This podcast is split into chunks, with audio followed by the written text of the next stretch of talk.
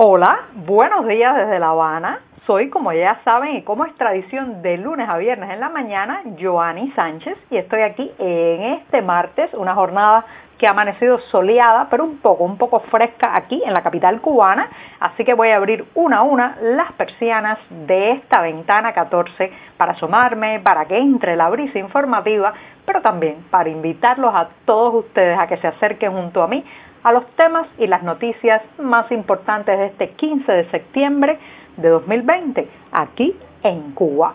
Hoy, hoy voy a comenzar con un tema vinculado a un operativo policial. Sí, son noticias cada vez más comunes en la realidad cubana, pero antes de contarles los titulares voy a pasar a servirme para que se vaya refrescando el cafecito informativo.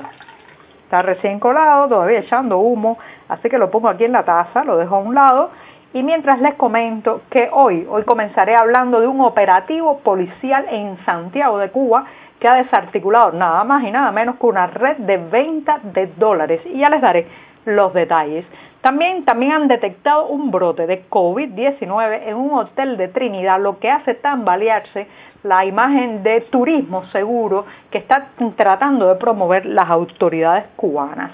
Y en un tercer momento eh, me centraré en dos verbos, sí, perfeccionar o reconstruir. Esto enfocado en la economía y a partir de un tabloide publicado eh, que intenta, intenta trazar eh, las, rutas económicas de los próximos meses y de los próximos años en esta isla. Y por último, anunciarles los resultados de un concurso, un concurso que premió iniciativas eh, centradas o dirigidas al campo cubano. Falta que hace y ya les contaré los detalles también de este certamen. Dicho esto, presentados los titulares, bueno, pues llega ese momento tan especial del día en que voy a revolver para tomarme el cafecito informativo. Está ya un poco más fresco, pero sigue recién colado, amargo, sin una gota de azúcar, como saben que me gusta a mí, pero siempre, siempre necesario. Después de este primer sorbito, los invito, también como es tradición en este podcast, a que visiten las páginas del diario digital 14ymedio.com y allí podrán ampliar muchos de estos temas y la mayoría de estas noticias. Y hablando de noticias, cada vez es más común que los medios oficiales cubanos pues transmitan algún tipo de información sobre operativos policiales. Estamos viviendo eh, una verdadera avalancha de este tipo de materiales donde por un lado pues se intenta eh, procesar, eh, ocupar y desarticular redes de mercado informal, pero por otro lado también se quiere mandar un mensaje ejemplarizante, o sea, la difusión de este tipo de operativos policiales en la prensa nacional intenta también eh, generar un clima de terror, de parálisis social, de impedir que la gente acuda a esas redes informales a comprar desde alimentos hasta dólares. Y justamente con los dólares es que voy a empezar hoy porque un operativo en la ciudad de Santiago de Cuba ha desarticulado una red que se dedicaba a la compra y venta de divisas, especialmente de dólares, para que las personas con este, con esta moneda extranjera, con estos fulas, con estos verdes, con esta moneda del enemigo, pudieran entonces ir a las tiendas en moneda libremente convertible y bueno, pues allí comprar desde electrodomésticos hasta alimentos. O sea, era una red eh, ilegal que se ocupaba fundamentalmente de derivar estos dólares desde las casas de cambio oficiales hacia las tarjetas en divisas que la gente necesita, que son imprescindibles para comprar en estas eh, tiendas que, como saben, como hemos comentado en este programa, en julio pasado abrieron a la posibilidad de comprar alimentos y productos básicos de higiene eh, justamente en, a través de estas tarjetas magnéticas en divisas. Ahora bien, eh, más allá de la fanfarria policial, más allá de los titulares, más allá del deseo de enviar un mensaje ejemplarizante y atemorizante a la población, cuando uno escucha estas noticias se pregunta, bueno, bueno, bueno, bueno, el gobierno ha abierto tiendas en moneda libremente convertible en dólares fundamentalmente, donde está vendiendo productos que hacen mucha falta en la realidad cubana actual. Sin embargo, esas mismas autoridades no venden dólares. Entonces, ¿de dónde la gente va a sacar los verdes si prácticamente al país no, están entrando visitantes, mucho menos turistas?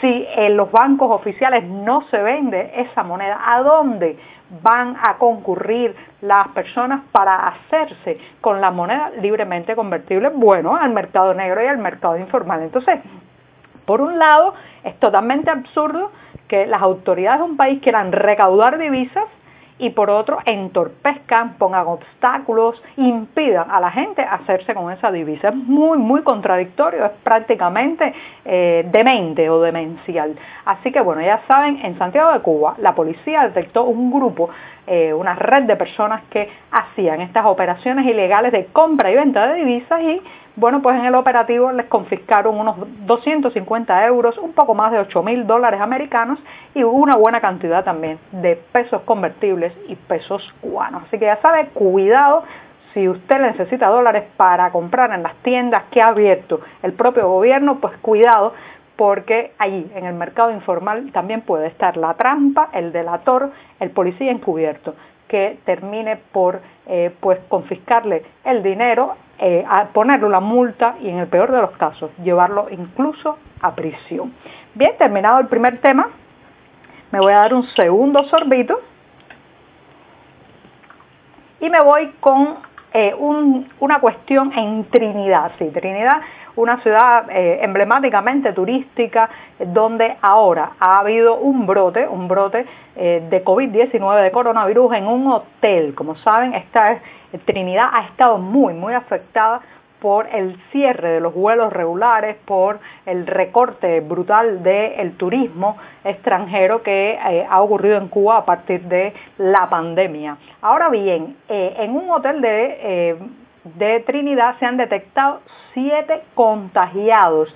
Es el Costa Sur y tres de los contagiados son trabajadores, dos vacacionistas y dos eh, contactos, eh, dos personas que han tenido contactos con, con estos otros eh, pacientes que han dado positivo ya a COVID-19. Así que esto es una mala noticia para las autoridades turísticas, además de para los infectados, claro está, porque se está tratando de promover justamente desde el Ministerio de Turismo el eslogan de que Cuba es un destino seguro, mientras eh, el mundo está azotado por la pandemia, el Ministerio de Turismo quiere atraer visitantes a la isla bajo la premisa de que aquí pueden estar más seguros. Sin embargo, en Trinidad, reitero, una de las vías turísticas más importantes del país, hay han ocurrido, ha ocurrido un brote de coronavirus y ya hay siete personas contagiadas que han dado positivo al COVID-19 que estuvieron hospedadas justamente en un hotel, en un centro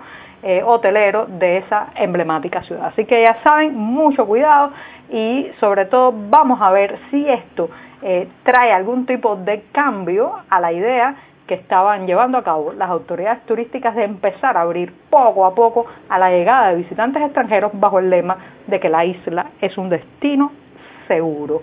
Bien, me voy rápidamente con un tabloide, sí, un tabloide que es un folleto que han lanzado eh, las autoridades cubanas con el título nada más y nada menos de Cuba y su desafío económico y social. Son 32 páginas, se está vendiendo en papel en los estanquillos del país y eh, pues generó inicialmente cierta expectativa de que en estas páginas se iba a desglosar los cambios, la, las formas económicas que eh, iban a eh, tratar de reflotar o sacar del hueco a la isla en estos momentos difíciles agravados además por el COVID-19. Pues no, estos son 32 páginas, reitero, de un tabloide especial que empiezan nada más y nada menos afirmando en una de sus primeras partes que se va a mantener la planificación centralizada, sí, como lo escuchan.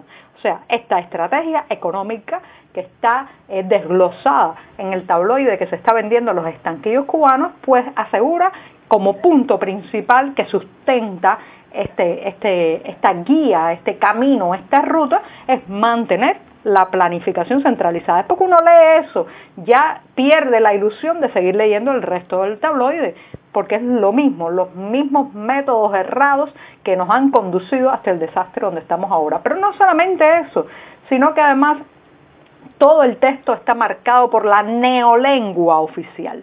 una neolengua que, por ejemplo, y aquí me voy a eh, dirigir al tema en cuestión hoy, que habla de perfeccionar, perfeccionar la economía, perfeccionar las formas eh, en que se produce, eh, perfeccionar las maneras en que se invierte. Señoras y señores, aquí no hay que perfeccionar, aquí hay que reconstruir, se perfecciona lo que ya es bueno, lo que está bien, lo que está cerca de ser perfecto, pero no hay un solo espacio en la economía cubana que funcione bien, ninguno, ninguno. Los pocos que funcionan bien son porque están bajo gestión privada. Eh, pero nada de la economía cubana, ni lo que tiene que ver con las inversiones extranjeras, ni la productividad, la agricultura mucho menos, nada funciona bien. Así que, ¿por qué usar perfeccionar cuando tenemos que hablar de reconstruir el paciente económico cubano? No necesita aspirinas, necesita un desfibrilador, porque está en coma, está muriendo, está en cama, no está para perfeccionar, está para rehacer prácticamente desde cero. Así que no se deje llevar por estas palabrejas que aparecen en el tabloide que marca la ruta económica porque son pura hojarasca, puro maquillaje y puro globo inflado. Incluso, no es que lo diga yo, es que en la portada del, del tabloide se ve a una isla de Cuba eh, eh, siendo alada hacia arriba por un globo. Así que así mismo es esta estrategia económica, un globo inflado. Y me voy rápidamente con la última noticia. Bueno, pues ya han dado los resultados del concurso Sin Campo No Hay País. Mira qué título más bueno. Este es un certamen organizado por el Observatorio Cubano de Conflictos y también por Apretaste. Así que ya hay dos ganadores. Eh, para el premio principal se ha dado compartido. Uno de ellos es Iris Baby Silva y el otro es Víctor Manuel Domínguez. A ambos felicidades y les reitero, se trata del concurso eh, Sin Campo, No hay País, donde se han recogido una serie de ideas como crear un fondo semilla o fondo de inversiones para que el campesinado pueda tener acceso a equipos de roturación, siembra, cosecha, regadío, fertilizantes y la necesidad también de que los campesinos puedan crear empresas con personalidad jurídica. Y con esto, con esto me despido esta mañana. Muchas gracias.